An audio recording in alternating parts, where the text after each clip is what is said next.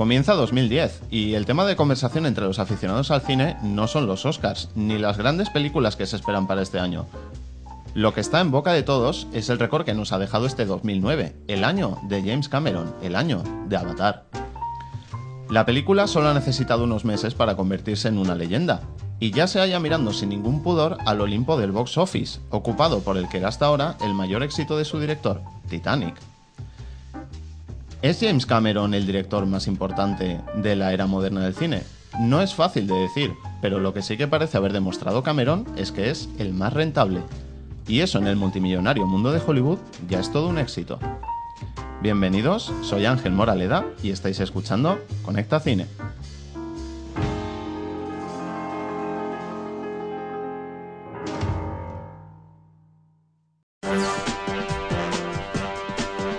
Detectada señal del satélite. Estableciendo conexión con Cine Límite. Conectando.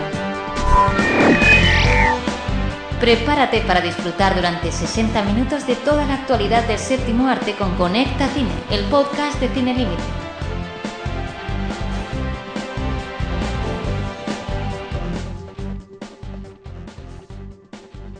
Bienvenidos a esta nueva temporada de Conecta Cine, donde nos acompaña de nuevo María. María, ¿qué tal para la nueva temporada? Pues muy bien, muy ilusionada y con ganas de contaros muchas cosas. Y los que tampoco van a faltar en esta nueva temporada del programa es nuestro equipo de tertulianos. Hugo, No lo digas. Sé me que lo estás vas a mirando con ojitos especiales. ¿Por qué es? No por nada, porque creía que vas a decir lo de siempre. Hugo, nuestro querido. mm, mm, oh, mm, mm", y por lo menos no lo has dicho. Es el editor de nuestro cartelera límite. Madre que. Bueno, hola. Encantado. película. Tony, no pudiste estar en el último programa, pero estás de nuevo con nosotros. Sí, no, no pude estar, pero bueno, me he puesto al día cinefilamente hablando y nada, preparado para hablar de todo lo que ha hecho este 2009 y de todo lo que viene, que es mucho. Sí, yo os aseguro que se ha puesto al día. Estamos manteniendo una interesante conversación antes, de la que después nos, nos contará cosas. Y nuestro tertuliano especialista, nuestra inacabable enciclopedia de cine, Juanvi. ¿Qué tal Ángel? Aquí todos preparados para un año más, bien cargaditos de grandes estrenos. Chicos, años Pendables. Empecemos bien. Años Pendables, es verdad. Años Pendables. Por ¿Nos, ¿Nos contarás rumores de este programa? Expendables, hay por favor. Despendables no, pero ya está rodada, bien preparada y guardada. Pero hay un par de rumores bastante jugosos, porque además hay uno que es grande porque impera el americanismo en él. Ahora os contaré. El americanismo en el cine. Sí. Qué raro, ¿no? Sí, claro, es que es la mayor industria del mundo. Entonces, es, la verdad es que es difícil que los mayores rumores no, no vengan de aquí. Mm, No solemos tener rumores de cine español. ¿Vosotros por qué creéis que es? Porque- Porque no saben lo que van a grabar ni los propios españoles. No, y que hay poco eco de estas noticias. Realmente, Porque realmente películas se producen muchísimas en nuestro país. Sí, pero, tendrían que interesar todas para que hubiese No rumores, suelen sí. ser una fuente de, de rumores. Porque no hay ninguna especial. película española que dé tanta expectación como una americana, ¿no? ¿Sabe- ¿Sabéis cuál creo que fue la última película española en, en dar rumores? Creo que fue Rec, sí. con la continuación. Sí, no, Rec tuvo un- una rumorología muy grande alrededor de. Bueno, y la herencia de. Valdemar de esta semana, para mí y mi amigo Manolo, que somos los únicos, es ficticio, ¿vale? El amigo. Somos los únicos que estamos interesados en esta película. Saludos para Manolo. Es broma, estamos todos Y- muy inclusionados con esa película. ¿Y sabes también la que tuvo sus rumorcillos? ¿Crees, ¿Crees que va a ser la, esa película La nueva Rec. infravalorada de, de la semana? La herencia de Valdemar. Em, personalmente espero que no, porque se merece bastante más éxito de que, por desgracia, tienen la mayoría de producciones españolas y espero que esta tenga más. vamos. ¿Qué rumor tenías por ahí, Tony? No, digo que, que una- otra película española que ha tenido sus rumores ha sido Planet 51, con el tema del perro alien, de si va a tener más protagonismo, menos, tal. Sí, bueno, fue una... Un gran- rumor increíble. No, no, sí que Ha lo sido una gran que iba a tener escenas propias o no. más dadas a generar rumores. Y Hollywood nunca descansa, y esto sigue siendo cierto durante las vacaciones navideñas y el nuevo año. Si queréis conocer las noticias que ha dado el mundo del cine durante el principio de este 2010, no os perdáis nuestra sección de actualidad.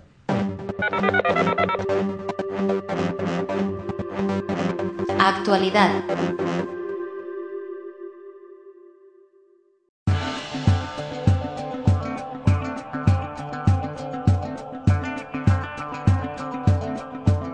Bien, pues hemos estado mirando el box office del año pasado y estamos muy pendientes de la taquilla de Avatar, porque sin hacer demasiado ruido, sobre todo ya después de su estreno y del primer hype que se le dio, la película está saliendo en muchas noticias porque va camino de un grandísimo récord, tan grande como el de la historia del cine, porque la película lleva ya recaudados 1.450 millones de dólares y está muy cerquita de Titanic.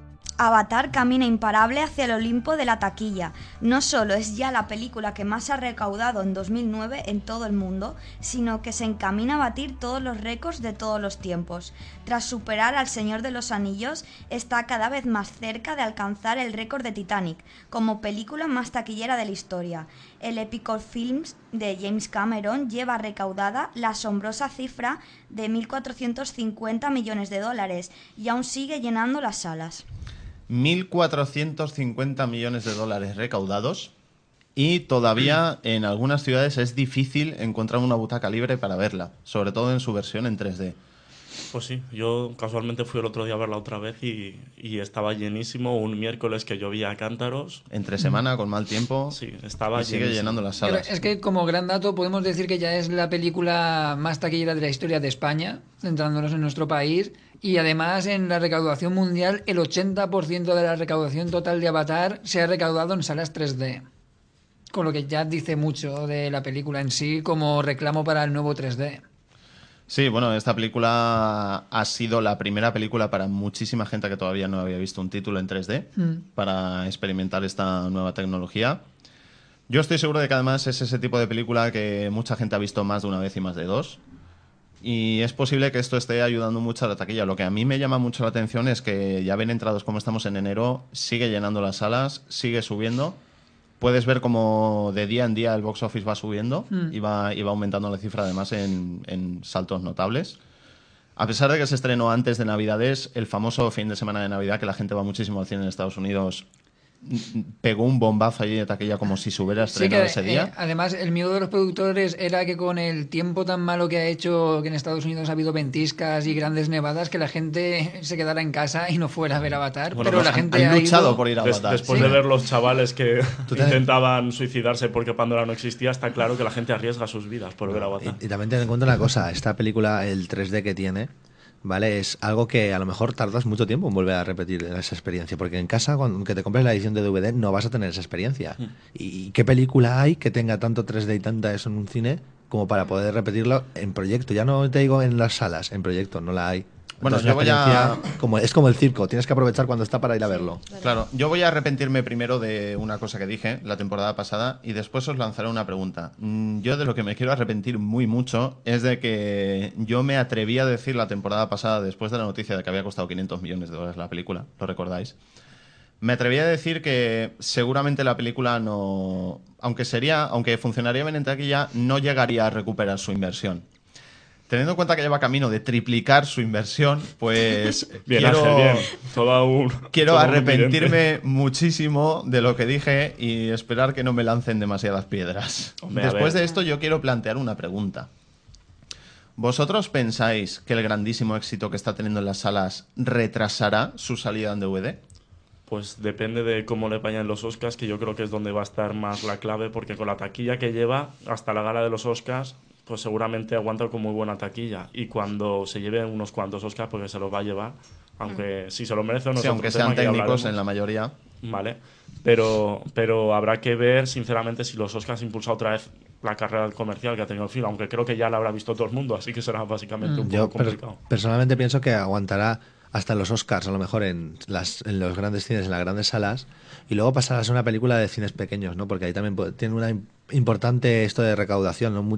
Toda esa gente rezagada que no ha querido ver Avatar, porque no, porque es comercial, es tal y cual, y luego Es ve que en los. Oscars eh, se ha llevado un premio por algo concreto, tal y cual, y dice, es verdad, hay mucha gente resabiada que, que se espera eso, ¿no? Y dice, pues va, voy a verla Sí, sí, que es cine de barrio no, porque ya no existen, pero cine más pequeño, ¿qué tal? A ver qué tal es la película. Además, el tema de los premios se utiliza mucho como reclamo en los DVDs. Una vez que sale la edición en DVD, de hecho, se suelen Sí. incluir en el grafismo de la portada. Hombre, hay que decir que las películas tienen pactado un tiempo, entre las cinematográficas y las distribuidoras, tienen pactado un tiempo mínimo que tiene que pasar de cine a luego salir en soporte óptico y demás. James Cameron ya ha comentado que eh, Avatar en DVD y Blu-ray llevará escenas cortadas y demás. Entre ellas se rumorea que la escena de sexo entre los dos va a estar entera. ¿Quieres decir que tendremos montaje del director para el DVD? No, Básicamente, lo que quiere decir es que tendremos pornografía Navi para todos. Así Yo, que yo después de cuando salimos del cine que fuimos a verla al final de la temporada anterior y Mm. vosotros me decíais que tenía muchos agujeros argumentales, mm, yo os no. dije que a mí desde luego me daba la impresión de que había por lo menos una hora más de metraje que no estaba en No, la de película. todas formas, más que agujeros argumentales, lo que decíamos es que la película es realmente sencilla. Y de hecho, yo Sí. creo que el éxito de la película es ese. Es buena película, pero también lo era. Es un estupendo film en 3D, Pero como era estéticamente es una Eh, no, pero eh, realmente ha, ha ganado este maquillaje por el guion que tiene, porque no es que sea malo ni sencillo, es que básicamente es un guion universal que le puede gustar a todo el mundo y puede entender todo el mundo. Los que no les guste la ciencia ficción fliparán, los que les guste la fantasía fliparán, los niños fliparán, los mayores fliparán. O sea, es una, un flip, ¿eh?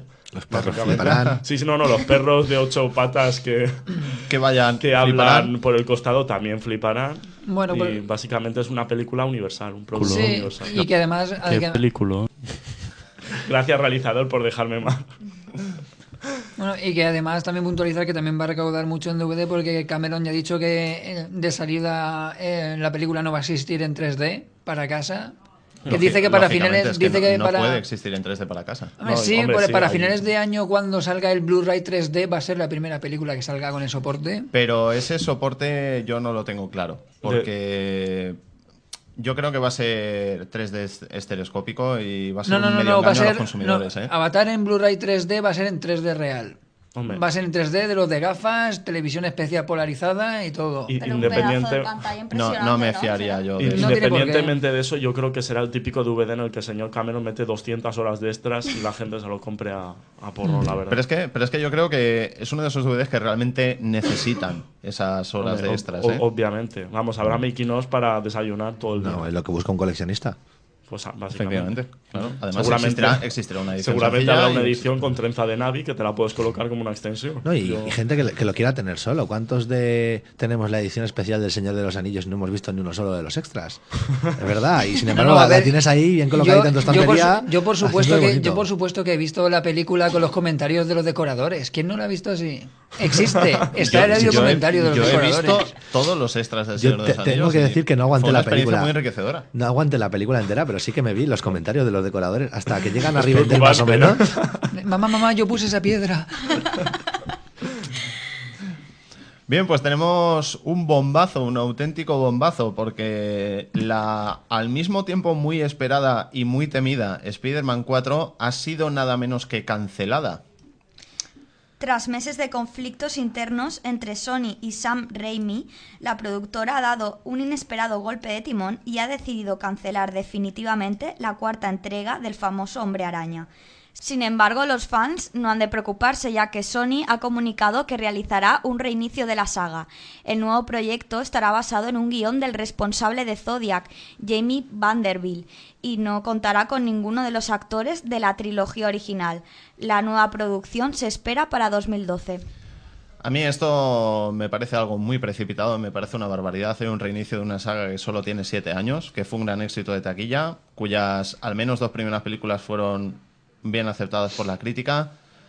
Yo esto no, no lo veo bien. No sé en qué está pensando Sony ni qué tiene planeado para, para el reinicio de la saga, pero me parece fuera de lugar. Yo, yo lo veo más bien que ha caído el director y con él los actores principales. Y entonces no les quedaba otra que hacer un, un reinicio de la saga. porque Bueno, es que si tenía no- un montón de problemas esta producción. Juanvi nos los iba contando semana tras semana, ¿verdad? Bueno, sí, vamos a ver. Yo por lo que sé es que finalmente esto se iba a convertir en un nuevo Spider-Man 3. San Raimi quería un malo, Sony quería otro y al final han, tenido, han tirado por la calle de en medio. Y ya que lo cambian, lo cambian todo. Por lo que se prevé, quieren hacer reinicio de cero, otra vez contar el inicio de Spider-Man y tal, pero dejarlo en el instituto. Sea, en las películas de Spider-Man, en Spider-Man 1 se han saltado toda la parte de la juventud de Spider-Man en el instituto y demás y se lo pasan muy por encima. Quieren hacer una primera parte de Spider-Man 100% dentro del instituto, entera. Nada de estar un ratito y luego tal. En pero cuanto... ¿qué, qué enemigos tuvo Spider-Man en el instituto? Pues el matón del todos de- instituto, todos- eh, Oct-. Octopus, Octopus es, su- es su enemigo en el principio del instituto. De hecho, la historia original es un experimento de Octopus Sí, el que provoca- le provoca la mutación a él con lo de Spider-Man. Pero te digo que sí que tiene enemigos ahí. Mi pregunta es, yo oí que querían hacerlo más fiel a- al material original. ¿Sacará su maravillosa, oh Dios mío, mis cartuchos arácnidos? O sea, la pulserita esa. Hombre, es, es una gran esto de la historia que se perdió porque por una parte Lanzarredes es una doble aceptación de que él es Spider-Man.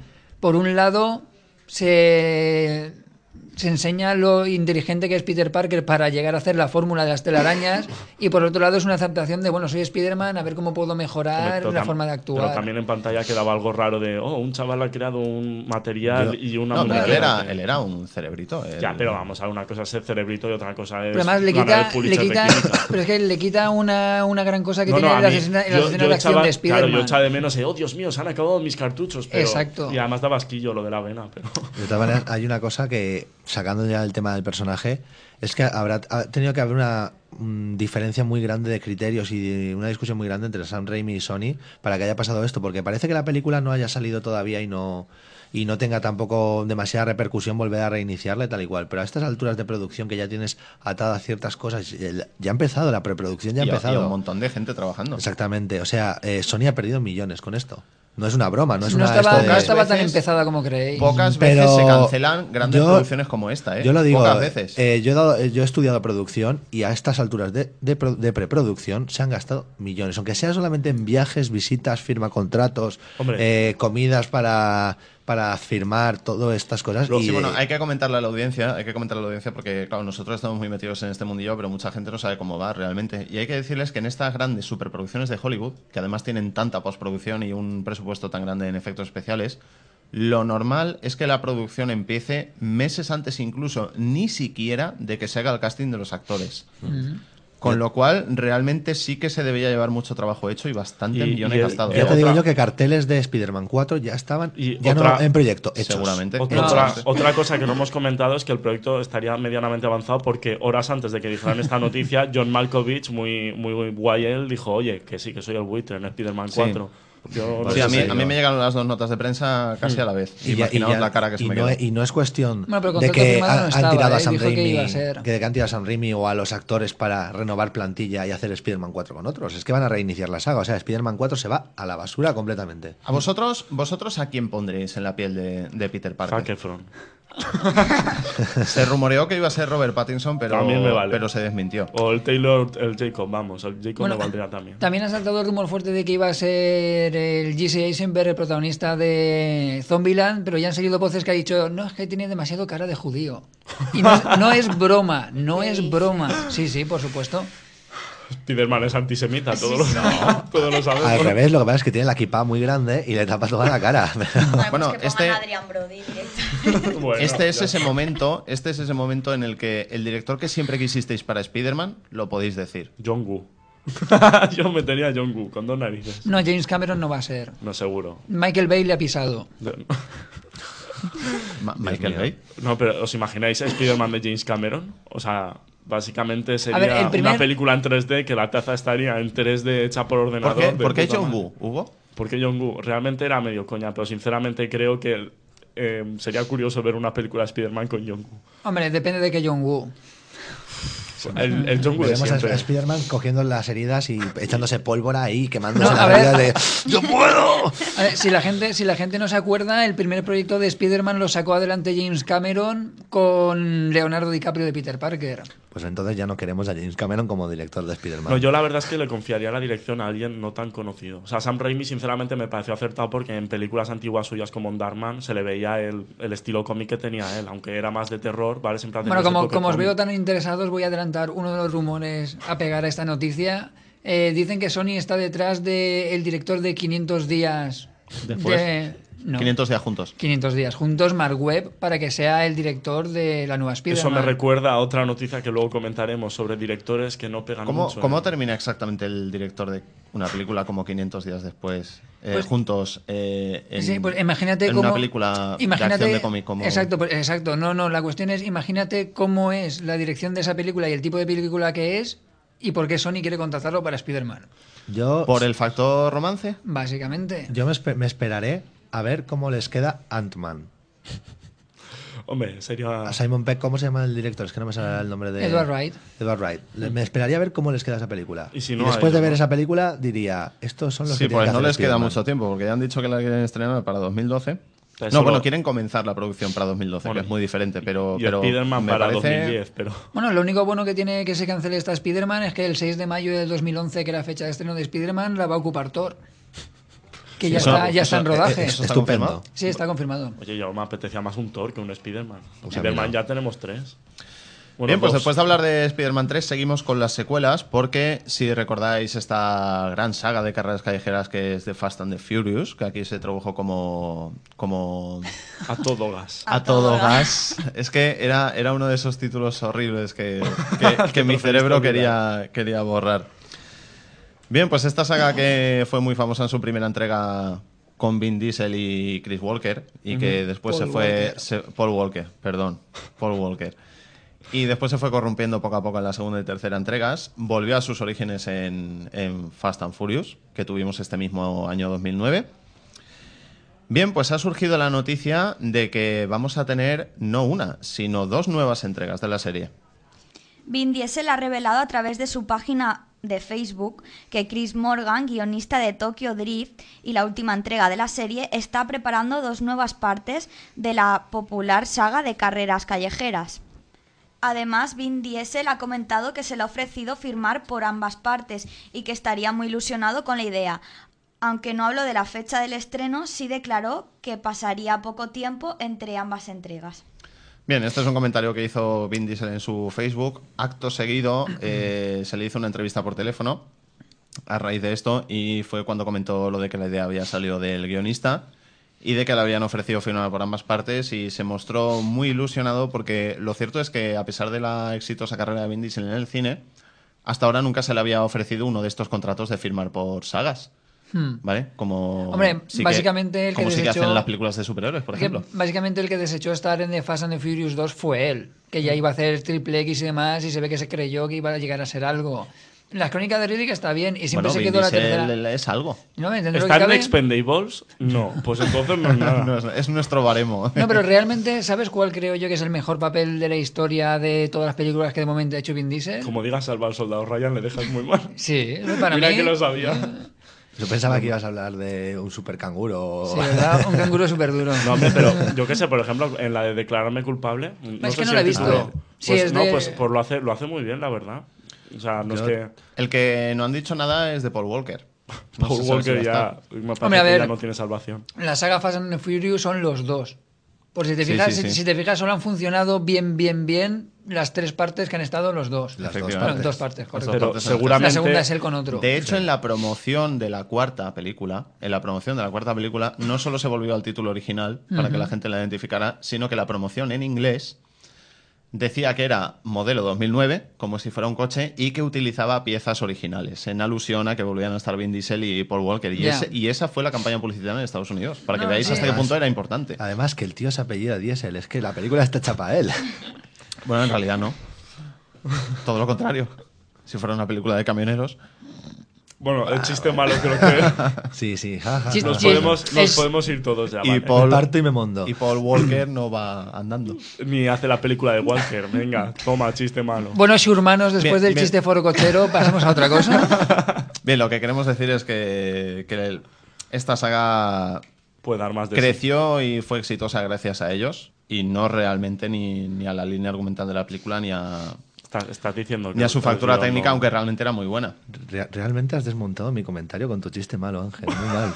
Muy mal. Ya he perdido credibilidad ante la audiencia. Bueno, Bueno, cosas no, que pasan, ¿no? En fin. ¿Vosotros creéis que, que será un éxito de taquilla y que saldrán adelante estas partes? Jamás habría dicho ¿Quién? que la cuarta lo fuera y lo fue, así que. Pues Hombre, pero la cuarta Tiene fue... su público, Sí, y- tiene su público, pero además la cuarta tuvo controversia porque tenía más historia que las anteriores y entre la gente clásica de Fast and the Furious no fue muy aceptada. No, oye, y que además la película tiene su chicha. Yo me quedé Sí. la noche vieja, después de las campanadas, viendo la que la hicieron en la televisión. ¿Sabes? Engancha. Es una película que tiene su eso. Y la 2, pues no es tan buena como la 1, pero Mm. yo también me la tragué. A ver, es para... Curiosamente la gente se quejaba de que parecía más un videoclip que, que una película con Bueno, argumento. nunca lo he visto Y- algo malo eso. la verdad. No, es que realmente no lo es. Realmente no lo es. Esta película está enfocada a un público muy concreto. A ver, y, para ellos funciona bien. Y son los que le van a llenar las salas. realmente la única diferencia es que tú, si haces a todo gas sin argumento, es una mala película. Pero si haces Avatar con el guion de Pocahontas, es una obra maestra. ¿Verdad? Eh, bueno, esta Dilo, es, dilo, dilo. Esta es tu opinión personal, Hugo. Hombre, obviamente. No saquen la muletilla de esta opinión, es del, No colaborador. No, no y la hemos, tiene- no la hemos hecho todavía. Vale. ¿Os acordáis del agente secreto más famoso del cine? De nuestro James Bond. Ay, creía que era Austin Powers. Parecía, no, parecía que ya nos habíamos olvidado de él, sobre todo con todos los problemas económicos de Metro Goldwyn Mayer, pero acabamos de recibir una noticia de esta saga. Debido a los problemas económicos de la Metro Goldwyn Mayer, nadie esperaba una nueva entrega del Agente 007 próximamente, pero las cosas han cambiado y ya es oficial que el oscarizado director Sam Mendes se encargará de dirigir la nueva entrega del Agente Secreto. La producción comenzará el mes de junio y la nueva película se estrenará en 2011. Bueno, Ya tenemos fecha de producción, ya tenemos Bueno, pero aquí datos cabe, decir, concretos. sí, aquí cabe decir que solo están contratados Sam Mendes y Daniel Craig, ya no hay nadie más. Sí, pero es lo que decíamos antes, de que estas grandes películas su producción la empiezan incluso sin tener claro el casting. Y Ya. si- y si Acor- no- acordaos que hace unos cuantos programas, cuando salió todo lo de la crisis de Metro Goldwyn Mayer, yo dije que James Bond nunca se quedaría huérfano.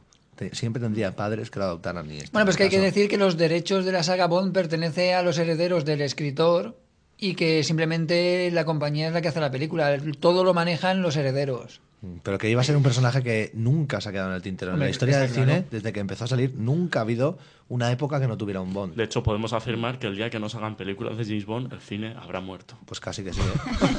casi que sí. Es verdad. Lo has dicho con un tono tan serio Ya que sí, que ha molado. Sí, Hombre, a mí no, lo que me llama la atención... Es, es cierto, forma parte de, de la historia del cine década tras década como, como Eh, pocas lo, películas. que, lo que llama la atención, obviamente, es la elección de Sam Mendes, que, aunque en un principio la verdad es que, lo, lo hablaba antes con María, que su última película, bueno, realmente no es su última película, la última la dimos hace poco y no me acuerdo su nombre ahora mismo, No pero es la, la, Revolutionary penúltimo, Road. la penúltima era Revolutionary Road, que María tiene muy buenos recuerdos de ella. No, sí, porque es que me llama la atención porque además Hmm. lo considero un director muy psicológico incluso, o sea, como en American Beauty. o- Es o, que o Jared. Hmm. Es, es que, que- que en un principio no pega como... sí, le da al guion un toque muy psicológico, los personajes tienen mucha profundidad, Hmm. no sé, no me lo imagino mucho dirigiendo a James Bond, pero... eh, Quantum Daniel of Craig, Solace- Yo creo, que, yo creo que Daniel Craig es el Bond más psicológico que Sí, hay. de No- todos los que había hecho, no- sí. no le- es que no he visto Revolutionary Road, María, lo siento, perdóname. ¿Quantum Pero- of Solace dejaba la historia más o menos cerrada? No, porque estas últimas películas de Bond han sido como una trilogía encubierta. Hmm. La- el final de la 1 da pie al principio de la 2. Sí, eso lo sé, pero Correcto, claro, y- y nos la hemos tres- quedado un poco en el aire entonces. La 3, la 3 queda un poco como presentación de la compañía oculta que hay detrás de todo, que no se sabe si es Spectra o qué va a ser o qué tal, es una compañía tal, y queda que se cargan al malo de la película, pero queda en un... para siguiente más. Es como una trilogía encubierta. Un intento de trilogía Bourne, pero con James Básicamente. De todas formas, ¿creéis que se puede arreglar sin romper mucho la línea argumental en una tercera entrega con cambio Sí porque, de básicamente, y- sí, porque básicamente la segunda es que es tan poco avance en la historia que prácticamente todo el resto de la historia te puede encontrar en la tercera sin ningún problema. Hombre, vosotros la habéis yo es que no la he visto, pero Sí, es cierto lo que dicen que es- parece más un Terminator matando dos horas que una historia Hombre, argumental de James Bueno, pero los Tiene- creadores lo dijeron que querían un Bond más duro. Ya, pero Sí. Y no, lo lo, digo, lo en cuanto al argumento, que se ve que el argumento no hay, que es Tiene, Bond más, matando. tiene mucha acción, tiene mucha acción y el argumento es muy limitado. Son los pasos que va siguiendo para descubrir a la compañía que hay detrás de todo y demás. El, el director era Mark, Mark Foster, ¿era? A mí, Pues ahora mismo no me acuerdo. El- el- a mí lo que me gustaba de este Bond era sobre todo que otros Bonds han parecido que eran mucho, muy refinados y que luego se crecían las escenas de acción o algo así. Este, sin embargo, se nota que es un hombre de acción, que es un hombre violento, un hombre duro. y además que actúa, ref- actúa por venganza. Sí, y que se refina, que, Pues se sí. refina delante de la sociedad para disimular. Es que también, ten- también tenemos que recordar que esta, estas primeras de Bond es como un reboot de Bond. Sí, sí. Sí, realmente sí. Porque también te cuentan cómo pasa de ser un agente normal a un doble cero. Sí, de hecho, la, la primerísima escena de la primera Correcto. película es te muestra ahí el salto, cuando da el salto a 007, a doble cero. Bien, pues para muchos de nosotros, no solo en esta mesa, sino fuera de ella, District 9 fue una de las películas más sorprendentes y más importantes de 2009. Desde que se estrenó y desde que acogió tan buenas críticas y fue supuso un moderado éxito en taquilla, que fue más que suficiente para, rentabilizarla, ya que contó con un presupuesto de solo 30 millones, si os recordamos. Siempre se ha estado hablando y se le ha estado intentando son sacar a su director si va a haber una secuela, si va a hacer más películas. ¿Qué pasaba también con ese proyecto de Halo que tenía en sus manos? Bien, pues por fin nos ha llegado una noticia de lo que puede suceder con District 9. En una reciente entrevista, el director Neil Blomkamp hizo varias declaraciones sobre posibles continuaciones de su gran éxito District 9. El director comentó que la historia podría continuar, pero que sería mucho más interesante relatar los sucesos previos a la película.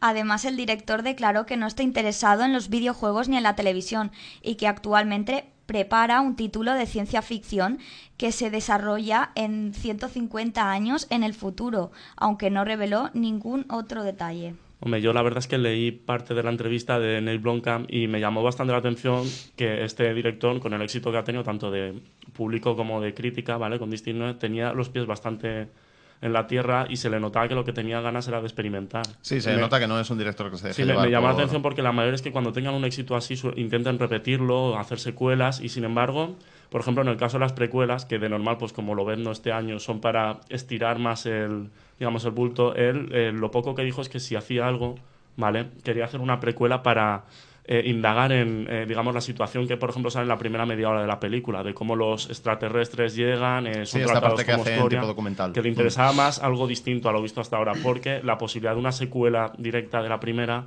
era en plan, pues, batallas, eh, los marcianos vienen para vengarse y digamos que no le interesa mucho hacer un Independence Day. Entre líneas, en la entrevista vino a decir que él no quería hacer Independence Day. Obviamente.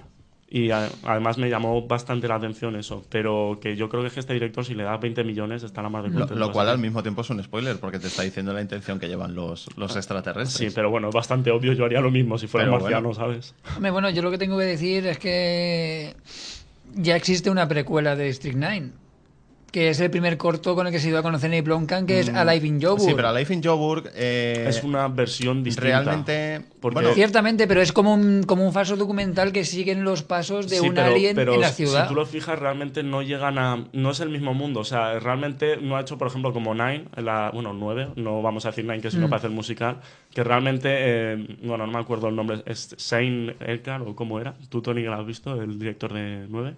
Bueno, Mm, no da igual, un nombre que no voy a pronunciar aunque lo sepa, ¿vale?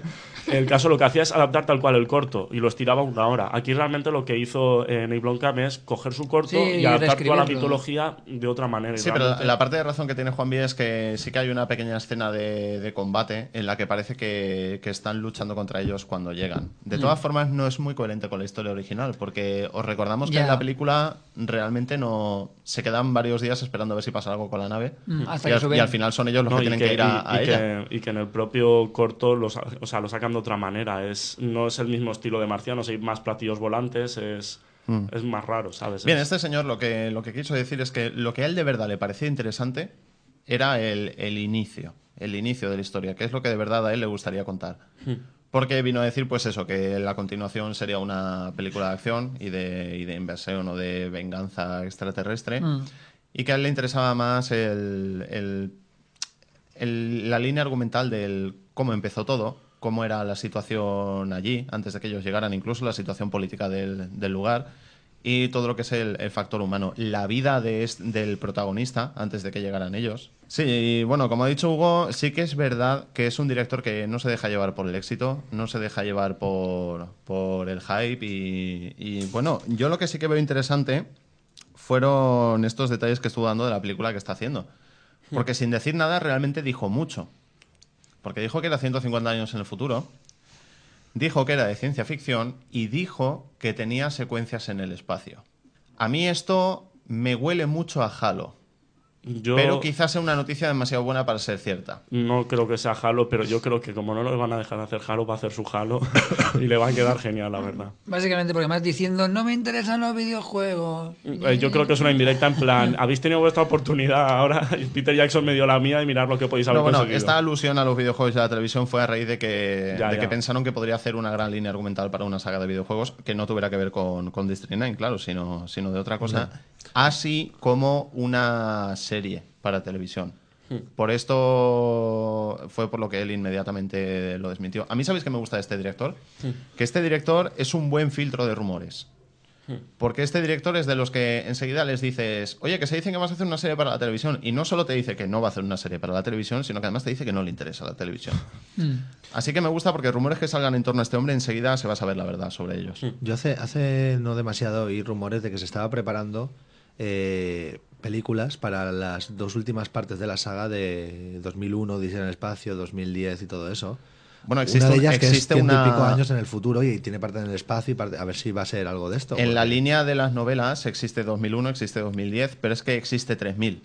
Y hay una, hay una intermedia que creo que es 2040, 2060, algo así, luego está 3000. No la conozco. Bueno, de todas formas, son cuatro creía que estaban- libros. creía que estaban esas tres no, toda- cuatro, cuatro. De todas formas, yo jugármela mucho porque, total, el, el hombre, aunque tiene una gran trayectoria, pero más en campo de efectos especiales, no en dirección, eh, yo juraría que a este hombre no le interesa mucho hacer adaptaciones de nada. O sea, que quiere experimentar él con sus propias ideas. De hecho, los cortos que tiene, empezando por el que se basa en el que se basa Distrito 9, son cortos que experimentan muchísimo con la tecnología y que son, eh, aunque juegan con idea- ideas que ya existen más o menos, les da su propio enfoque. Yo creo que irá más de por libre. A mí lo que más me gustó de District 9, con mucha diferencia, fue la interpretación del protagonista. A mí el cerdo volador. Y yo, Cuando mata a un soldado con un cerdo volador, me gustó mucho. Hace lo que un cerdo volador hace. no, me parece increíble cómo con 30 millones consiguieron esa espectacularidad. Bien, pues hay una futura producción de la que hay muchísima gente pendiente y que va soltando muchos rumores, pero realmente muy poquitas noticias confirmadas. Y por fin nos han confirmado una de las noticias más importantes relativas a Cazafantasmas 3, que es la de su director. Poco a poco se van confirmando los múltiples rumores y suposiciones sobre Cazafantasmas 3. Uno de los más importantes, relativo a su director, ha sido confirmado. En TV entrevistó recientemente a Ivan Reitman y le preguntó si dirigiría la esperada secuela, a lo que el director contestó con un directo e inequívoco sí. Respecto a todos los demás aspectos de la película, el trabajo sigue adelante. Lee Eisenberg y Jane Stupnitsky, guionistas de The Office, han desechado el último guion y se hallan trabajando en uno nuevo, aunque aseguran que la línea argumental lleva muy buen camino. Bien, esto lo que vinieron a decir es que, bueno, que la gente no se preocupara por el hecho de que ya hayan habido tres o cuatro guiones, ¿vale? Porque suele ser un, un síntoma de mala salud para una producción que se cambie tanto de guion, pero que la gente no se preocupara por esto porque realmente no eran guiones radicalmente diferentes, sino que eran mm, diferentes interpretaciones de la misma línea argumental, que es la que parece que no cambia. Y por eso enseguida tranquilizaron a la gente diciendo que, que lleva muy buena marcha la película. A nivel Sí, pero guion. parece que finalmente la base central de la película va a ser que ellos ya están viejos, cansados y quieren dar paso a un nuevo grupo al que le enseñarán cómo cazar fantasmas. Yo creo que además. Sigourney están- Weaver, Sigourney Weaver salió en una entrevista destrozando bastante la película. Hostia, Y con perdón, quizá- ¿vale? Pero es y- verdad, pero... Y quizá haya sido uno de los motivos de, de cambio de guion. Bueno, pero parece que una de las líneas claras va a ser que uno de los cazafantasmas era su hijo ya crecido. Yo creo que lo que lo que están intentando evitar es no tener un Indiana Jones y la re- el reino de la calavera de cristal. No, re- realmente lo digo, o sea, en plan de sucesión, tal, vamos a hacerlo a lo Sí, bruto, es que vamos siempre no, suelen no. hacerlo siguiendo el mismo. Yo creo que y- quieren encajar bien las piezas, contar una historia que sea buena, a pesar de que prácticamente están obligados por guion y por edad a hacer lo que han hecho en Indiana Jones, que es pasar el testimonio, el testigo a otro sucesor, aunque sea colaborando con él y todo eso, presentar un nuevo protagonista. De todas formas, a mí no me gusta esta obligación implícita que parece que sienten los productores de si la película, si la secuela es 20 años después, el tiempo real de la película tiene que ser 20 años después. No, ¿por qué? A mí no me gusta este, este, este método. Hombre, no lo pueden sacar con cinco años después porque se ya canta que están muy viejos. Bien, pues es una alegría saber que, bueno, que Cazafantasmas ya tiene director. Creo, Tony, que se empieza a rodar este año ya. Sí, correcto. Bueno, eh, parece que están movilizando ya todo el equipo. Ya tienen a. eh, Iván Reitman lo confirmó en TV que efectivamente con un sí rotundo que, que iba a empezar a grabar. Y parece que los factores protagonistas principales también han dado su sí. De hecho, más de uno ha, ha soltado rumores, spoilers de guion y cosas así que, que ya se irán confirmando, ¿no? Y, y nada, pues eso, eh, ya es una realidad que todos los fans ya podemos estar tranquilos de que por lo menos eh, hay Cazafantasmas 3 ¿Vosotros creéis que ahora que ya está confirmado el director se empezarán a confirmar los actores? Más o menos de Bueno, los actores yo creo que están prácticamente confirmados. O sea, no del todo, pero menos Sigourney Weaver creo que dijo que no... El que era un poco duda también era Bill Murray. Ah. que yo creo que saldrá. Yo creo que Bill Murray dicen que está confirmado un 90%, Sigourney Weaver que casi seguro está. El problema es Rick Moranis, que lleva tanto tiempo forrado y retirado que sí que no quiere, no quiso poner ni la voz en el videojuego. Está en, la voz- en el videojuego están las voces de todos, menos la suya, porque está. Y Sigourney Weaver tampoco está. ¿Tampoco? No, no quiso... ¿La voz inglesa no Ah, es? ah, no, ah, no sale en el personaje. Han metido a Laisa Milano, un personaje nuevo. No, no, es verdad, no quiso salir. Bueno, pero yo creo que una vez que ya se empiecen a atar los cabos y no sé, a lo mejor cuando vea que los demás se suben al barco él se anima o a lo mejor es una sorpresa que están guardando. De todas formas, adelante. yo sería un proyecto que iría, aunque ha ido avanzando bastante, yo lo estaría mirando con pinzas aún porque hace muchísimo que llevan diciendo. De hecho, me parece extraño que con el éxito que tuvieron las dos secuelas, tanto de calidad, de público, crítica, etcétera, no hayan hecho una tercera parte aún, estén tanto tiempo. Pero vosotros, un poco- ¿sabéis qué creo yo que pasa? Yo creo que esto es lo que ya podríamos denominar casi el factor Spider-Man 3. Porque parece últimamente que la última parte de las trilogías, sobre todo son trilogías no planeadas originalmente, como esta de Cazafantasmas, parece que, que la tercera parte siempre viene un poco maldita. No, pero a mí el caso de Cazafantasmas me resulta extraño porque la segunda, ¿de, de qué año es? ¿Es mediados de los El 80? 90 y 89, 90, ¿no? Por Sí, ahí. Casi finales de, ocho- de los 80.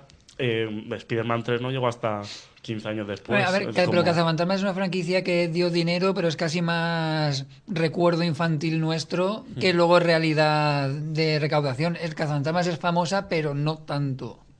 Por eso también se tardó bastante en hacer de la 1 a la 2. La 1 dio dinero, se hizo famosa, pero no llega a ser tan mítico como, como otras sagas. Aunque nos pille a nosotros porque nos pilló de jóvenes. Hombre, se han hecho el equipo A, yo creo que. Bien, pues no vamos a abandonar la sección de actualidad sin los rumores que nos trae Juanvi. Sí, pues comentado el rumor de Spider-Man en su propia noticia, ahora viene el siguiente rumor que, dado el gran exitazo de Avatar, me voy a recopilar un poquito un par de rumores que corren sobre su protagonista, Sam Worthington. Oh, nuestro querido Sam Worthington. Correcto, porque después de ser ya el protagonista de tres películas antes de que se estrene la primera película que has hecho, pues normal que se hable de ti. Bueno, pero es un buen actor, ¿eh? Sí, sí, sí, sí, sí, es muy buen actor. Eh, está en la órbita de dos héroes. Por una parte dicen que puede ser el encargado de hacer el remake de Flash Gordon, aunque Oh. el chico no es rubio. y eh, el otro rumor que os comento que era muy americano era que suena para ser el Capitán América. ¿Tú Pero, cómo, cómo lo prefieres tú? Hombre, como el Capitán América quedaría muy bien, pero es que han salido los tíos diciendo de, no es americano, no puede ser el Capitán América, es australiano.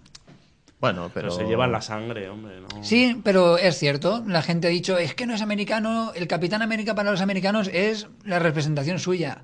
Durante muchos años no se ha hecho la película del Capitán América porque había un antiamericanismo global en el mundo y tenían miedo de que no triunfara. A excepción de ese Que- peliculón de los años 90 Que del por, Capitán cierto, América. que por cierto, hace unas semanas, en el parón invernal que tuvo el programa, pues se confirmó que, que se estaba produciendo el Capitán América ya, que había comenzado la producción. Mm. Así que es un proyecto real, ¿vale? Esto, esto la audiencia lo tiene que saber porque estamos un poco en duda al final de la temporada pasada. Correcto, además. Es eh, un proyecto real que sigue adelante y bueno, y está medio, medio mundo de los aficionados al cine está pendiente de saber quién, quién va a encarnar Ahora, al Capitán sí, América. porque- ahora lo entiendo porque es un papel, es Después- un papel que quedará para la posteridad. claro, es ¿eh? que después del rumor de que iba a ser Will Smith, No, yo, yo ahora lo entiendo todo completamente. Ahora entiendo por qué a Obama le han dado el Nobel de la Paz.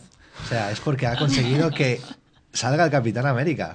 Ha, crea- ha destruido el antiamericanismo y podemos tener al Capitán América. Gracias, Obama. Bueno, motivos políticos aparte, yo creo que yo creo que habían hordas de fans ya pidiéndolo y, y ya tocaba. Además, yo creo que es una de las piezas angulares necesarias para la película de los Vengadores. no, es, es la pieza principal del proyecto de los Vengadores porque después de su película saltarán directamente a los Vengadores. Ahora va a continuar el pie con Iron Man y seguirá en Thor.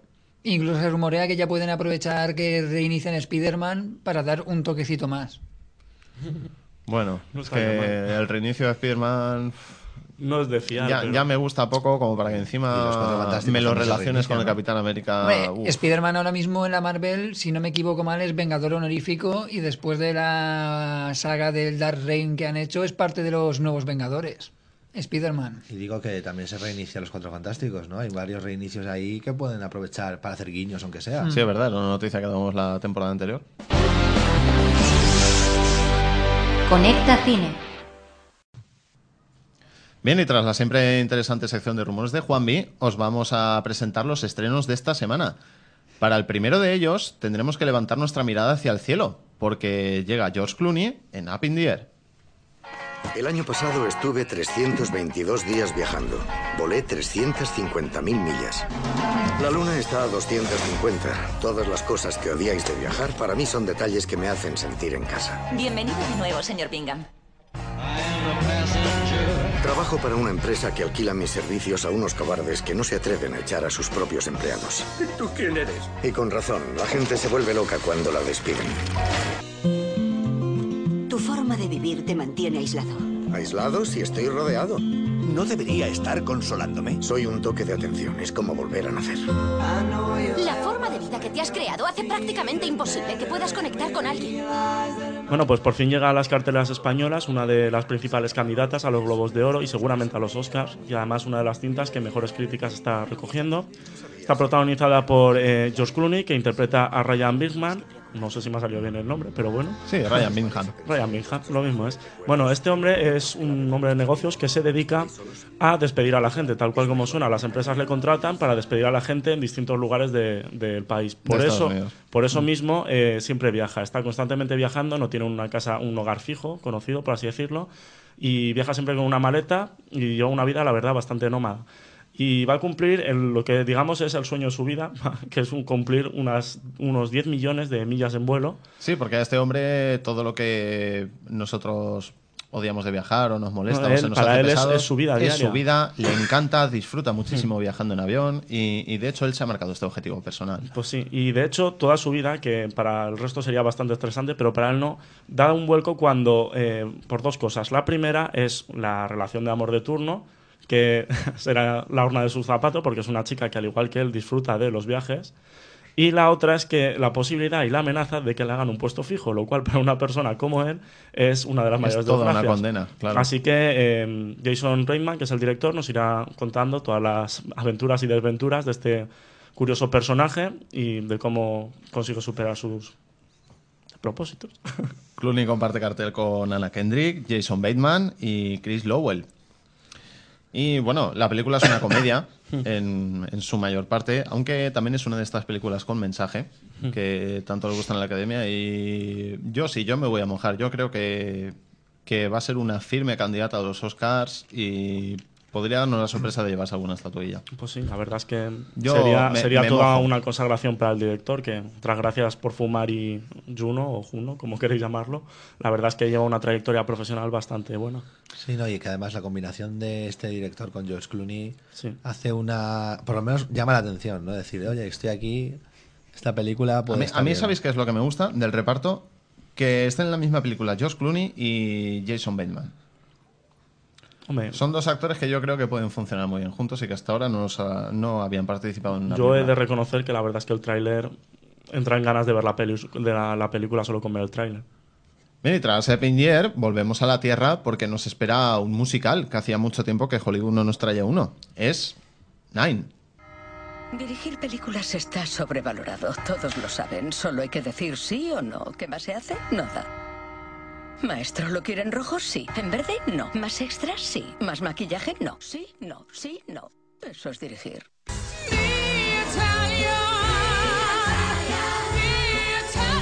Bueno, pues tras Chicago y Memorias de una Geisa, Rob Marshall, que es todo un especialista en el género musical, nos trae su nueva obra, Nine, que además es una de las también favoritas para los Globos de Oro, en este caso en el campo de musical, obviamente. Y que bueno, nos cuenta una historia conocida por muchos. Me- ¿Por qué he dicho eso?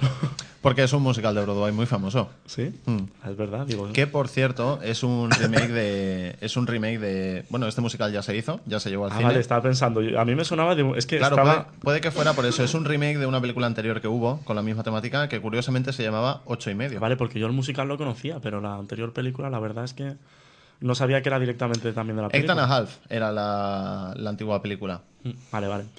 Bueno, estupendo. La historia, para quienes no lo, conozcan, eh, nos cuenta la historia de Guido Contini, que es un director de cine que está en Venecia y atraviesa una crisis artística y personal que le conduce sobre todo eh, a un enredo amoroso dado que tiene una terrible atracción hacia las mujeres y grandes problemas con ellas, empezando por su mujer, su amante, eh, su musa. Sí, se crea una especie un- de pentágono amoroso. Sí, es, eh, el tío no se puede quejar, vamos a ser sinceros. Y desde luego de lo que no se puede quejar Daniel Day-Lewis, que es el que interpreta a este, a este sufrido director, es del reparto femenino, porque la verdad es que es de infarto, empezando por nuestra Penélope Cruz, que después del Oscar, la verdad, suena como firme candidata también para los Oscars con este papel. En este caso creo que interpreta al amante. También tenemos a María Cotilla, también oscarizada, que interpreta a la sufrida esposa del protagonista. A dos mitos, como son Sofía Loren y... Kate Hudson. Y, no, Kate Hudson es buena actriz, pero aún no es mito. Nicole Kidman. Nicole Kidman es también oscarizada, pero no llegase... Ah, Judy Dench, también sale Judy Dench como otro de los mitos. Y tenemos a la famosa cantante Fergie. Exactamente, también, un reparto papel. femenino brutal, pero vamos, como hacía tiempo que no se veía. Y bueno, em, las primeras imágenes la verdad es que muestran un despliegue visual eh, sin precedentes, por lo Sí, menos desde Chicago, 100%. desde Chicago hacía mucho que no se veía un musical así de espectacular y animamos a todos los fans del musical a que este género que de normal pues eh, no solía tener eh, muchas películas, la verdad, últimamente ha surgido una ha resurgido un poquito y que vayan a verla porque por lo menos gozarán de un buen musical realmente espectacular. Bien, y continuamos con un cambio de registro espectacular para el actor Dwayne Johnson, porque es el protagonista de Rompedientes. El público de los Ice Walls pide a gritos que aparezca el rompedientes. Os presento a Derek Thompson. ¡Oh, qué castañazo! Soy el jugador con más minutos de expulsión de la liga. Jamás ha creído en el juego limpio.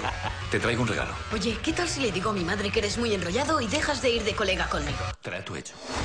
El diente no está, pero no han dejado nada. Y tampoco cree en los cuentos de hadas. ¿Ves? Voy a contarte la verdad. No existe ese cuento del...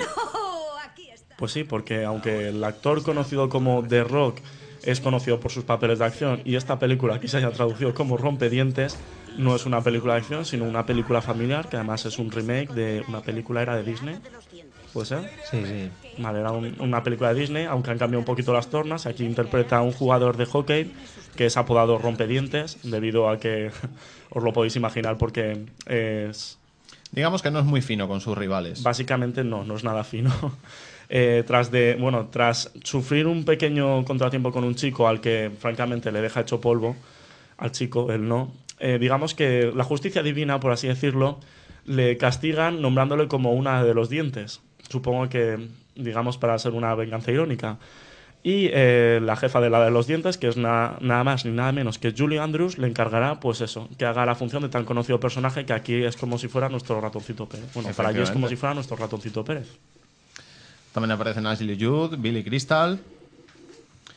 Y bueno, vamos a conocer el particular estilo de este hada de los dientes con este enorme cambio de registro de Dwayne Johnson. Que Pues sí. curiosamente yo a este actor veo que últimamente ya no se le menciona como The Rock en los créditos, sino como Dwayne Johnson. Mm. Porque además ya desde, creo que desde también, la montaña embrujada. Creo que tam- también coincido con que el hombre ya no se ha enfocado tanto a la acción, sino más al cine familiar. Y la verdad es que, hombre, la verdad es que es todo un poema ver el cartel de la película con este The Rock, un antiguo luchador de lucha libre con haditas y Sí, como si eh, fuera una mini hada. Perdona, Hugo, que hemos dicho que la película en la que está basada era de la Disney era de la Fox. Ah, vale. Un Fox. pequeño error. De hecho, Fox produce Rompedientes, Hmm. así que bien, es una siguen en la misma línea. Bien, y vamos con el resto de cartelera de la semana, porque entre ellas se halla un título que Hugo nos quiere recomendar personalmente, que es La herencia de Valdemar. Pues sí, bueno, la herencia Valdemar, no sé por qué en la mitad de sitios hay un fallo de rata y aunque técnicamente lo mismo. Y quería recomendar sobre todo esta película para que tenga el apoyo del público que se merece, porque es una película española que la verdad es que ha, ha conseguido varios hitos para el cine español, que es para empezar la primera que, eh, digamos, es un díptico como Kill Bill 1 o Kill Bill 2, ¿vale? Son dos películas rodadas simultáneamente, ha costado 13 millones de euros, que es realmente un presupuesto bastante alto para una película española. Sí, realmente Y además, el director José Luis Alemán, que debuta con esta película, no quiso ninguna subvención del Estado, se buscó toda la financiación propia, sobre todo porque la historia era muy arriesgada, no quería que nadie se metiese en el proyecto. Porque la historia, eh, no- bueno, para que sepáis un poquito por dónde van los tiros, nos cuenta la historia de Yusa Llorente, que es una experta tasadora en casas antiguas, que recibe el encargo de ir a tasar la propiedad de Lázaro Valdemar, un antiguo, bueno, la casa lleva 50 años deshabitada, era un- Es su una antiguo casa habitante. lúgubre y oscura, abandonada en mitad del bosque. Sacada de las mejores películas de Hammer. Y bueno, allí descubrirá lo que les pasó a sus antiguos dueños y descubre, eh, bueno, a partir de ahí se desentramará un- una trama que estaba escondida desde hace 50 años atrás. Porque, Sí, porque la esta, película... esta tasadora desaparece. Desaparece, allí, y entonces un entonces detective pues, le las encargan- autoridades comienzan a buscarla.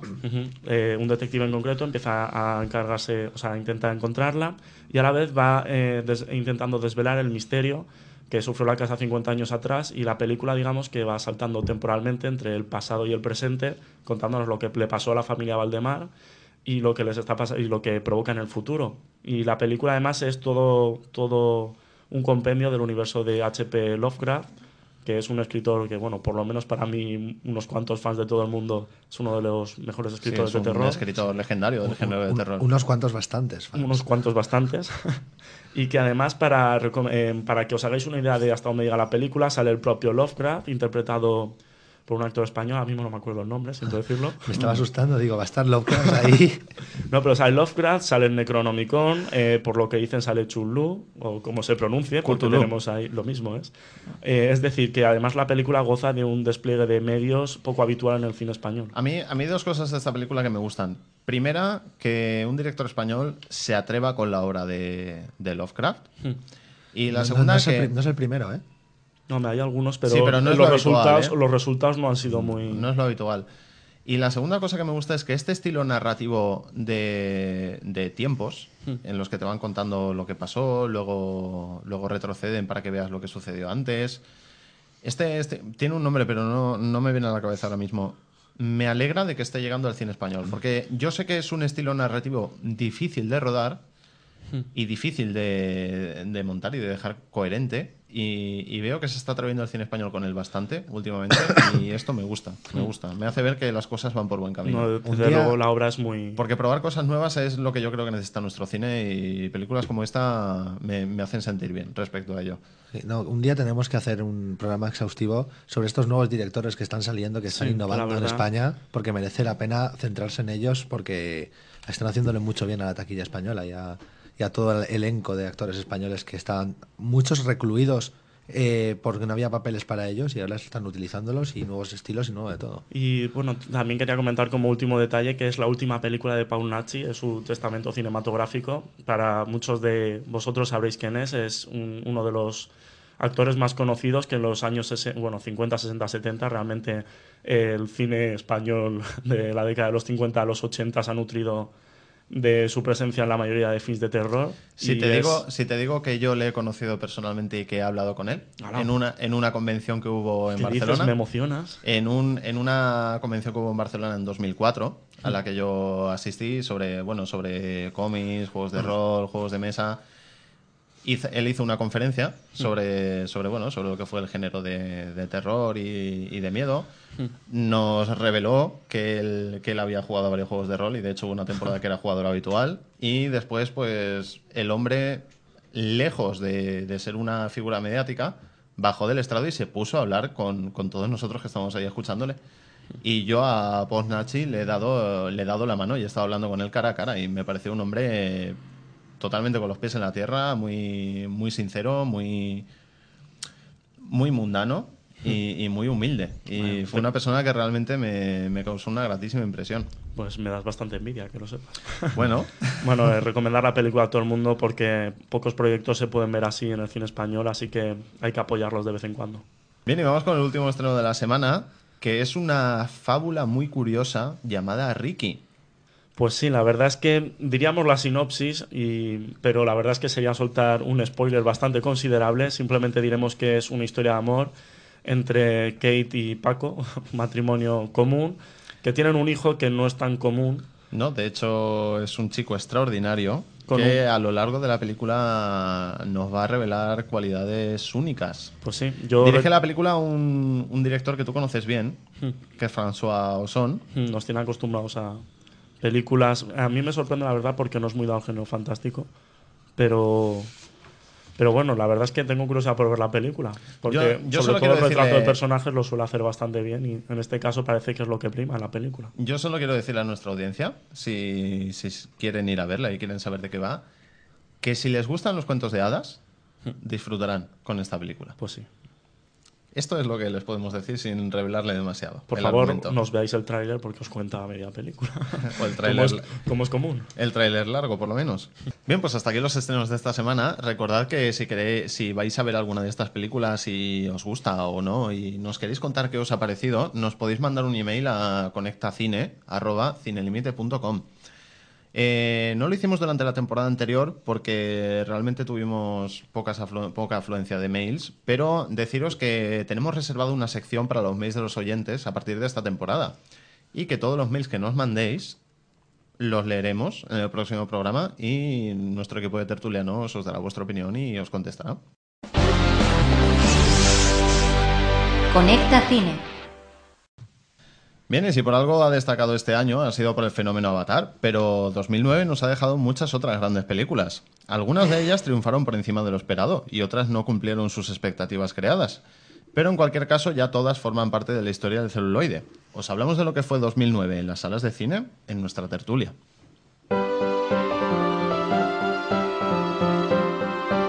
La tertulia.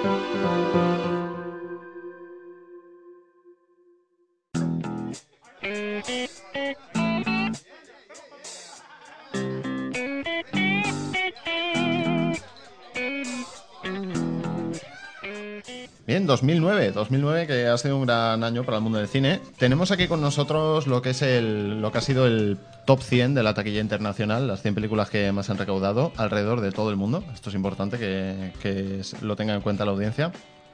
Vale, esta recaudación que tenemos aquí suma la recaudación en todos los países del mundo de cada título, de lo que fueron estas películas estrenadas en 2009. Y pues bueno, hay en la cabeza de la lista hay pocas sorpresas. Está lógicamente Avatar, a un montón de diferencia está Harry Potter. Y en el final del top 3 está Ice Age. La tercera entrega de Ice Age. Yo no me la esperaba tan alta en, en el año. Que curiosamente la grandísima parte de. la grandísima mayoría de su taquilla la ha recaudado fuera de Estados Unidos. Ha superado a Transformers. Sí, al final Me- Transformers. Me alegro un montón. Transformers, bueno, eh, estuvo durante casi todo el año la primera en el box office americano y al final en la taquilla mundial ha quedado cuarta, muy poquita diferencia de, de Ice Age. Conclusión, si quieres una buena taquilla, ponle huevos a un robot. Siempre lo conseguirás, ¿no? Hombre, yo lo que estoy viendo es que de las cuatro o cinco, las cinco primeras en el top 10, en el top 100, eh, han sido más vistas fuera que en Estados Unidos. Es el top 100. Y yo lo que estoy viendo es que de las 10 primeras creo que se salvan 3. Yo, a mí, ¿sabéis lo que me está sorprendiendo mucho mirando este top 100? Que de las 100 películas que hay más vistas en el mundo y con los éxitos que han tenido los libros, no hay ninguna de la saga Millennium, de las dos que han hecho este año. Sí, es curioso, ¿verdad? Me parece normal. No, no, las películas yo las he visto las dos, no son malas ni mucho menos. Y además, eh, la gente que ha ido a verla, que es fiel a los libros, no les ha parecido mal, pero sin embargo no está. Y mira que los libros han sido el bestseller del año y. Bien, le, va- le vamos a hacer un rápido repaso de lo que son las 10 primeras a la audiencia. Son por este orden Avatar, Harry Potter, Ice Age, Transformers, como hemos comentado. La quinta está 2012, le sigue, bueno, Luna la, entrega de la saga Crepúsculo, Viva. que yo me la esperaba más arriba incluso. Yo, gracias a Dios, no. La séptima está Up, de Pixar. La octava es Ángeles y Demonios, la adaptación del- de la novela. La novena es de Resacón en Las Vegas. Resacón en Las Vegas.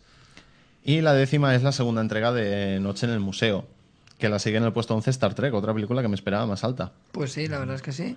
Pues hombre, Hombre, ha sido poco vista fuera, porque se parece repasemos. Noche en el museo, bah. Fíjate tú que. lo- lo- lo Sacón que en Las Vegas, está bien. Ángeles y demonios, bah. Fíjate Uh, tú es lo, una maravilla. lo que hablábamos antes de, de Fast and the Furious, que está a la 15. Está la 15. Así que tiene su público, por así decirlo. Sí, sí, sí. Además, la mitad de la audiencia hecha fuera de Estados Unidos. Pues ¿sabéis lo que me sorprende a mí? La de Taken, que haya recaudado más de 220 millones.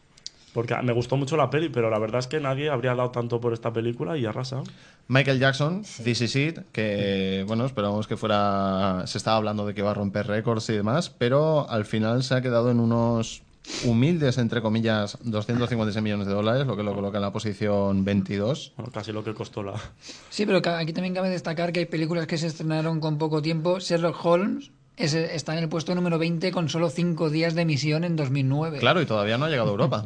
Exacto, se estrena ya. Sí, porque hay que, también que recalcar, como hablábamos antes, que, que a lo mejor mucha gente no lo sabe como me pasaba a mí, que son películas estrenadas en 2009, pero que seguirán sumando posiblemente en 2009. Claro, claro, sí, hay que. Bueno, una cosa que la audiencia a lo mejor no sabe, claro. eh, si yo estreno una película el 29 de diciembre, me voy a quedar muy abajo porque solo voy a tener tres días para contar taquilla. No, esto no es así. La taquilla se cuenta en el año de estreno.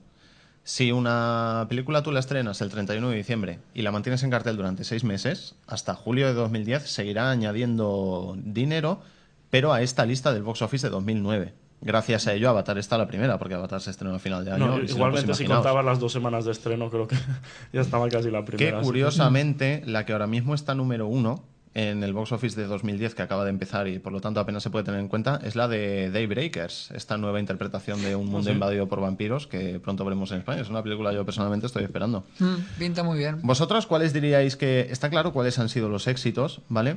Pero ¿cuáles diríais que han sido esos éxitos inesperados de taquilla? Yo seguro que tú vas a decir el de Resacón en Las Vegas. Pues mira, te digo, Resacón en Las Vegas me parece una burrada, o sea, me encantó y, y lo digo a bien, me parece una burrada esos más de 400 millones por una comedia que realmente ha costado poco, ¿sabes? Se ha visto La sobre de- todo en Estados Unidos.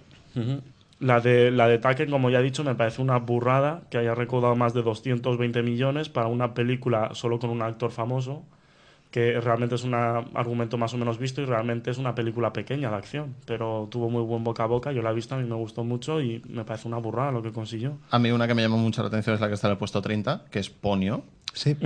Que ha hecho Iba a 200 comentarla. millones de dólares, de los cuales el 92% lo ha hecho en Estados Unidos. que a la gente yo, le gusta esperaba, yo esperaba que la mayor parte de la taquilla de esta película viniera de Asia. Y en cualquier caso no esperaba tanto para Es ella. que el mundo está descubriendo ahora a Hayao Miyazaki, pero es que realmente yo creo que Ponyo es la peor película de Hayao Miyazaki. Es lo que he oído, tú- la verdad. Y fíjate tú lo que ha recaudado. Si hubieran tenido un poco más de esmero en hacerlo público con Mononoke, con Nausicaa, con, con- sí, incluso con el, el Castillo Ambulante ha tenido ha tenido su boom y tal y cual, pero pero que, que Ponyo para mí es la peor, o mejor dicho, la más infantil de todas las películas Es que ha hecho Miyazaki la junto con Totoro. La distribución Disney de las películas de Ghibli les han venido muy mal. Pero ma- mal, mal. Por eso digo, es una mala eh, organización de marketing de, de un, cin- de un Yo- cine de animación muy bueno. Me, me gustaría destacar eh, la que está en el puesto 45, es la de Tierras, el documental. Sí, es el documental Pues, que más ha recaudado de este año, me con, parece- con me mucha muy buenas cifras, más de yo 100 creo que se lo merece, yo creo que Mm. se lo merece. Ha recaudado 108 millones de dólares, la mayor parte en Estados Unidos. Yo creo que es un documental, se lo merece y está bien ver un documental aquí en el top 100. ¿Cuáles diríais que, ha sido, que han sido las grandes decepciones de la temporada? Yo, si tuviera que empezar por una, no me lo pensaría ni un momento a la hora de decir... Un momentito, porque estoy buscando el número. Un momentito que me lo piense. Pero está en el. Está increíblemente baja para lo que fue. Pues mientras lo buscas, yo sí, Sí, que... eh, los sustitutos. Sí, está correcto. nada menos que en el 72 Mm. y ha recaudado en todo el mundo 60 modestísimos millones de dólares. Yo, aparte de esa, pondría también, y mira que me parece muy buena película, no una maravilla, la de Watchmen, que aunque recaudó los sillos, está la 31, recaudó unos 185 millones. Sí, otra que yo me esperaba costes y bastante más costes de alta. publicidad, pues es comprensible que está ahí, pero... Bueno, entre los últimos puestos, por si la audiencia tiene curiosidad, que seguramente sí, si empezamos desde el 100, si, inventamos, si empezamos desde el 100, tenemos The Invention of Lying, que no estoy seguro de si se ha estrenado en España, creo que no. Tenemos esta película tan curiosa que comentábamos en el previo de la temporada pasada, que era la de los hombres que miran fijamente a las cabras, que está en el 99, aunque hay que tener en cuenta que todavía no se estrena en Europa. Y películas que sí que se hayan estrenado en Europa y estén realmente bajas, está, pues bueno, está la segunda, la, sí, la segunda parte de Crank, que no se estrenó en España, por poner un ejemplo. la película de Coco Chanel, una biopic que parecía que, que iba a dar para más. Tremendísima decepción para mí, el imaginario mundo del Dr. Parnassus. para mí que está Realmente- el número 93, o sea, es- esto es incomprensible. Realmente ha cubierto costes, pero sí que sorprende la verdad. Yo quiero hablar de, de una película que no ha sido un fracaso, pero por culpa de la película su segunda parte lo será. que es la que está en el puesto número 13. X-Men Orígenes Lobezno. O sea, es una película hecha muy mal, muy mal, Está- pero está que por, por ser encima- Lobezno. está por encima de Terminator Salvation, Es muy fuerte, 14. por- porque es Lobezno, ojo. Porque ha, ha vivido de las rentas de las películas Bueno, anteriores de X-Men. se llevan, se llevan nada. Pero ojo, eh, ha tenido tanto éxito esta película que han decidido hacer la segunda parte. Yo te digo que la gente que ha ido a hacer esta película, ya no solo la crítica, que la ha puesto por los suelos, la gente ha salido muy decepcionada de ver X-Men. La verdad es que ha ido muy engañada a verla también. Pero El, el éxito que tiene es gracias a las tres películas de X-Men. Y entonces, al ver este éxito, han dicho, pues hacemos la segunda. Ojito con la segunda. Que no nos van a pillar de tontos dos veces. que luego pasará lo Narnia. Irán tres personas a verlas y cuando esas tres personas nos cuenten a los demás qué tal ha sido la película, entonces a lo mejor vamos a verla. Pero que no se flipen pensando que vamos a volver a tragarnos la misma historia. Presencia, No, no, es que- es que- presencia española en la lista. Tenemos en el número 87 Planet 51. Monstruos contra alienígenas que está la 12 floja, Star Trek es buena, Noche en el Museo no es muy allá. Hombre, yo tengo que decir, me gustaría destacar ¿Cuál? que Up y Monstruos contra alienígenas están en la séptima y la doceava. Películas de animación en 3D que yo creo que es un síntoma de que realmente el cine de animación en 3D que se, digamos que se ha impulsado este año ha tenido mucho éxito. Yo- Mira, bueno, fíjate, fíjate que la tercera es Ice Age. Yo, Sí, yo sí. lo estaba pensando, pero yo creo que Es si verdad. no hubiesen tenido 3D también, no habrían hecho a lo mejor algo de menos de taquilla, pero por ejemplo, Up, yo creo que está ahí por la película en sí, no por el 3D. Fijaos, de hecho, creo que es una de las pocas del top 10 que merece la pena. De hecho, me- a mí me, fijaos una cosa. ¿Hasta dónde tenemos que bajar? Vamos a exceptuar Avatar. ¿Vale? Porque Avatar ha sido un fenómeno que, que escapa a todo tipo de regla y de previsión posible. y que pero, ahora hablaremos de él. pero ¿dónde, ¿dónde podríamos situar a la primera película de la lista que sea guion original? Porque vamos Ah. a hacer un repaso. Harry Potter, basada en novela. Ice Age, secuela. Guión original, pero secuela. Transformers, está basada en una, una franquicia. 2012 es guion original. Eh, Sí, pero no Está tiene la guion, quinta. así que no lo tendríamos que contar técnicamente. Bueno, Eh, entonces, ¿qué, Nueva. qué- qué buscamos? ¿La primera película Yo con pondría- profundidad yo- argumental no, no, yo- original? Yo, pondría Up, Sí, la primera. Resacón en Las Vegas es original, pero con profundidad argumental la justa. No, yo, yo pondría Up, sinceramente. Up, me parece un ejemplo de guion sencillo, muy bueno, muy original y que realmente les, da, con mensaje les, da, les cuatro patadas a casi Es todos. que me estaba fijando que si os dais cuenta, el, el principio de la lista está plagado de adaptaciones y secuelas. Es lo que pasa siempre. Yo Cuando, como... cuando otros años, sobre todo en los años 80, estaba lleno de guiones originales. Yo quiero daros como pequeña decepción personal Zombieland. Puesto 52, al final Puesto no ha sido 52, todo lo que pero era. Yo creo que también ha sido culpa del marketing, ¿eh? porque en, en España Porque salió muy sí. tarde, pero no ha sido el único sitio que ha salido tarde. No, no, ¿eh? Y que- también puntualizaros, ya que hemos dicho que la- ha sido el año también de las películas CG, Ice Age, Up, Coraline y The Fantastic Mr. Fox, que están hechos con animación con stop stop motion. motion tradicional, están puesto 41 Coraline y puesto 91 The Fantastic Mr. Fox. Y Lluvia de Albóndigas es el 27. Mm, Correcto, también es CG. Y os, queréis- os fijáis de que la gran primera película protagonizada in Alone por Megan Fox no está ni entre las 100 primeras. Jennifer's Body no está. Sí, las 100 Jennifer. Body no, no figura en la lista, cosa que me extraña. Me extraña. No, que viendo todo el bombazo que tenía Megan Fox ha sido un gran, gran, gran Sí, se le hizo, y se le hizo una campaña publicitaria muy importante a este Correcto. título, pero al parecer pues no, no lo consiguió. Otra decepción para mí ha sido Corazón de Tinta, en el número 71, 62 millones Cuando, cuando hablamos de decepción, ¿lo estamos diciendo todo en datos taquilleros? En general, Hombre, de lo que se esperaba a lo que ha conseguido. Porque Sí, de yo- las expectativas que creó. Sí, porque yo, por ejemplo, a ver, por entrar en polémica y darle vidilla más a esto, para mí Avatar es triunfo y decepción a la vez.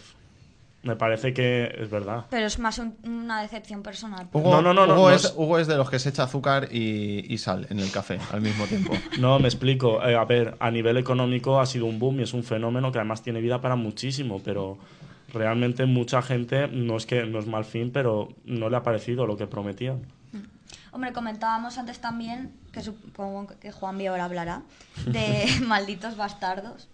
También, otra, otra lo por que ejemplo. se esperaba y a lo Sí, que son lo- películas que han- ah, tienen su taquilla, digamos que han triunfado. No son malas, son buenas, pero no es lo que uno esperaba. No, ni, sí. ni Avatar es la mejor de James Cameron, ni Malditos Bastardos es la mejor de Tarantino, ver, pero, mí- pero ni en mitad de la lista. ¿eh? sí, correcto, a mí Maldito Bastardo está puesto 18, 312 millones recaudados, Pero no me parece ni de lejos la mejor de Tarantino, ni siquiera lo que prometían como película. Es que yo lo miro y realmente, dejando aparte los datos, pensar en Harry Potter, Hmm. fenómeno, ¿no? De este año. Yo, es que es- este año yo creo que ha sido la- la- el año de los fenómenos y decepciones a la vez. Para Tarantino estar dos puestos por debajo de Alvin las Aldillas es un poco Es que, humillante. por ejemplo, Tarantino, Malditos Bastardos, no llegaba a ser lo que uno se esperaba, aunque es buen film, ¿vale? Ujú. Harry Potter, lo digo, empiezo desde arriba, ¿vale? Avatar, más o menos lo he dicho. Harry Potter, para mí la más aburrida a las 6. Y eso que ha recaudado una burrada, ¿vale? Pero porque tiene ya público fijo. Sí, pero es, es para mí es decepción como película, ¿vale? Aunque ha triunfado en taquilla.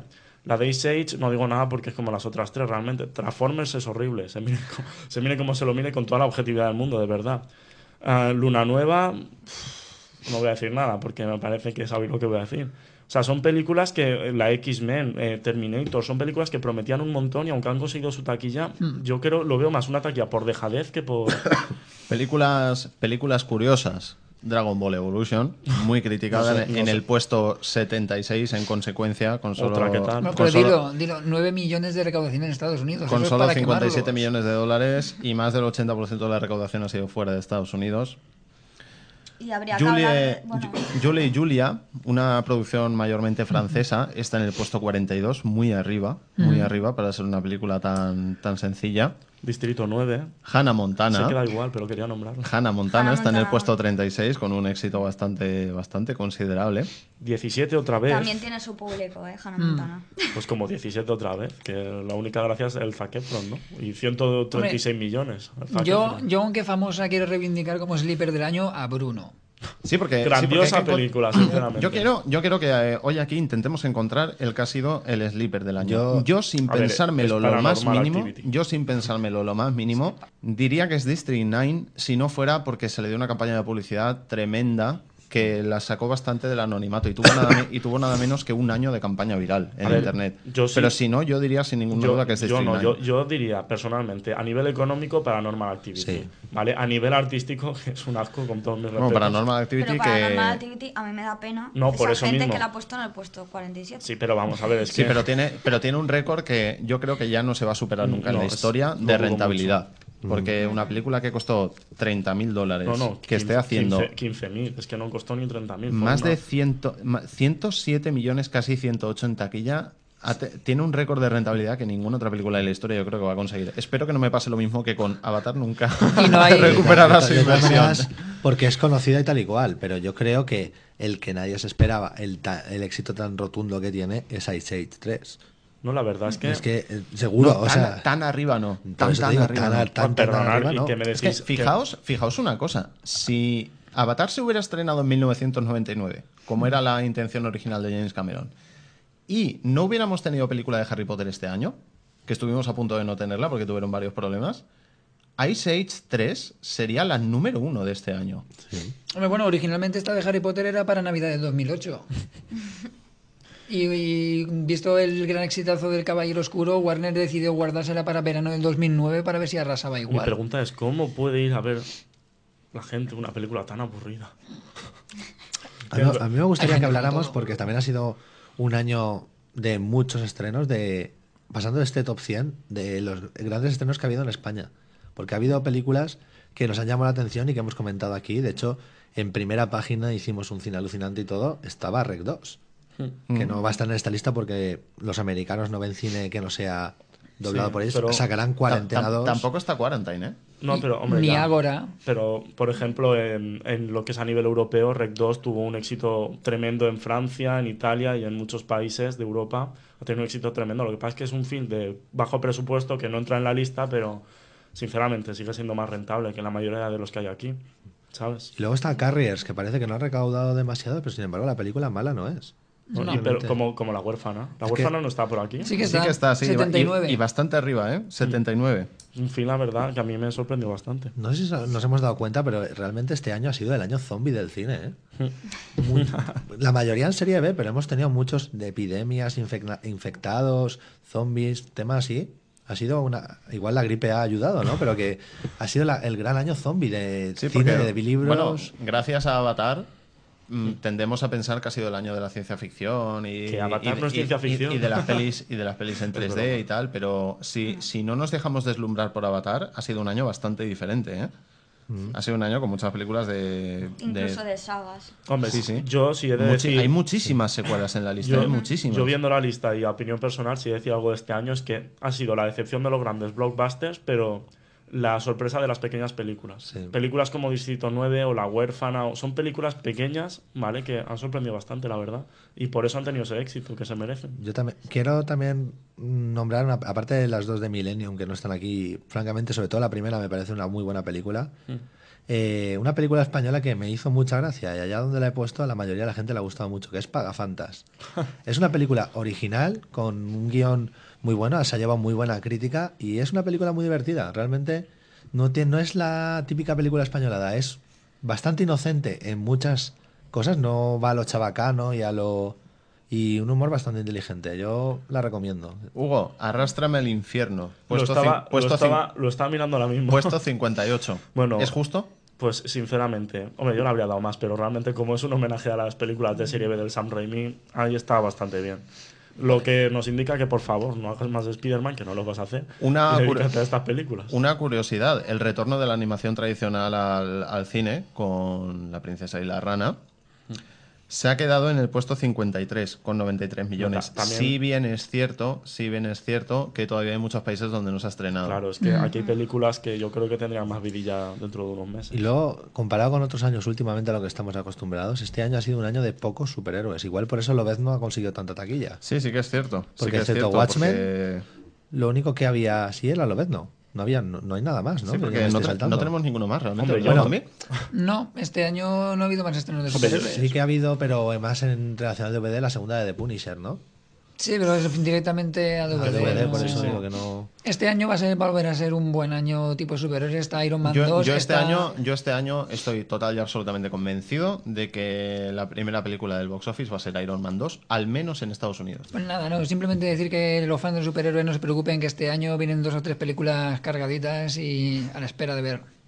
Yo personalmente que la gente no se deje guiar por este box office y en vez de ver las películas que han sido más taquilleras, que busquen algunas más pequeñas como Distrito 9 o Déjame entrar, se estrenó este año aquí, lo cuento como 2009, o Repo, películas así que son pequeñas pero han sorprendido lo suyo. Siguiendo al hilo de las pequeñas grandes películas que hablaba Hugo, quiero recomendar El secreto de sus ojos, que yo la he descubierto un poco tarde, aunque lleva en cartel desde septiembre. La califican de película total y es verdad. Tiene un guion que tiene amor, acción, intriga. eh, Técnicamente es muy bonita a la vez que pues nos encontramos em, técnicas como secuen- plano, secu- Plano de- de secuencia de- secuencia. Mm. Y no sé, es de esas películas que sales del cine y sales lleno. O sea, es, es eh, una pena yo que salí estas, llena. Es, es una pena que estas películas no tengan Sí. más taquilla. Pero bueno, creo que ahora a lo mejor se empieza a reconocer ya con premios Mm. incluso hablan de bueno de que está ahí propuesta para, para los Oscars. para los Oscars como extranjera, ya veremos. Bien, pues hasta aquí nuestra tertulia de esta semana. Se nos acaba el tiempo y bueno, llega la hora de despedirnos. Recordaros una vez más que podéis mandarnos vuestros mails con cualquier cosa que queráis preguntarnos o, o comentarnos a conectacine.cinelimite.com que leeremos vuestros mails aquí en el programa a partir de, de este de la semana que viene. Y bueno, María, antes de despedirte, nos querías recomendar una película clásica para ver este fin de semana. Pues sí, una película que he descubierto también estas navidades de Billy Wilder, se llama Días sin huella y es, es de los años 40, no me atrevo a decir el año concreto. Y habla pues de la vida de, de un alcohólico, cómo, cómo se mete en el mundo del, del alcoholismo y cómo tiene que luchar contra esa adicción. Pero es que además, eh, no sé, me encanta porque el guion está muy bien hecho, es muy psicológico. Pensemos que es una película clásica que no se tenían los medios de ahora. Puede que sea una de las primeras en las que se trataba este tema. Es bastante posible, sí.